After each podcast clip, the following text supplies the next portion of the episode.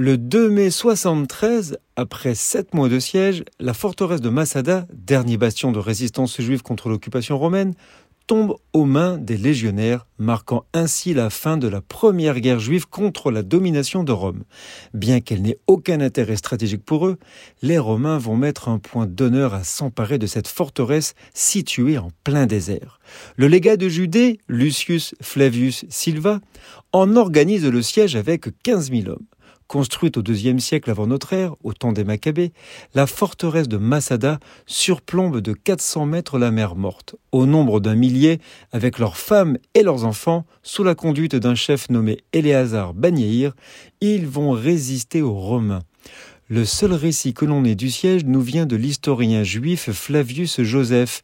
Quand les assiégeants pénètrent dans la forteresse, ils doivent affronter l'incendie allumé par les zélotes avant de découvrir les cadavres de ceux-ci. D'après l'historien, qui n'a pas lui-même vu l'intérieur de la forteresse, dix des assiégés auraient tué les autres avant de se suicider eux-mêmes. Tous seraient morts, à l'exception de deux femmes et cinq enfants. Nous sommes le 2 mai.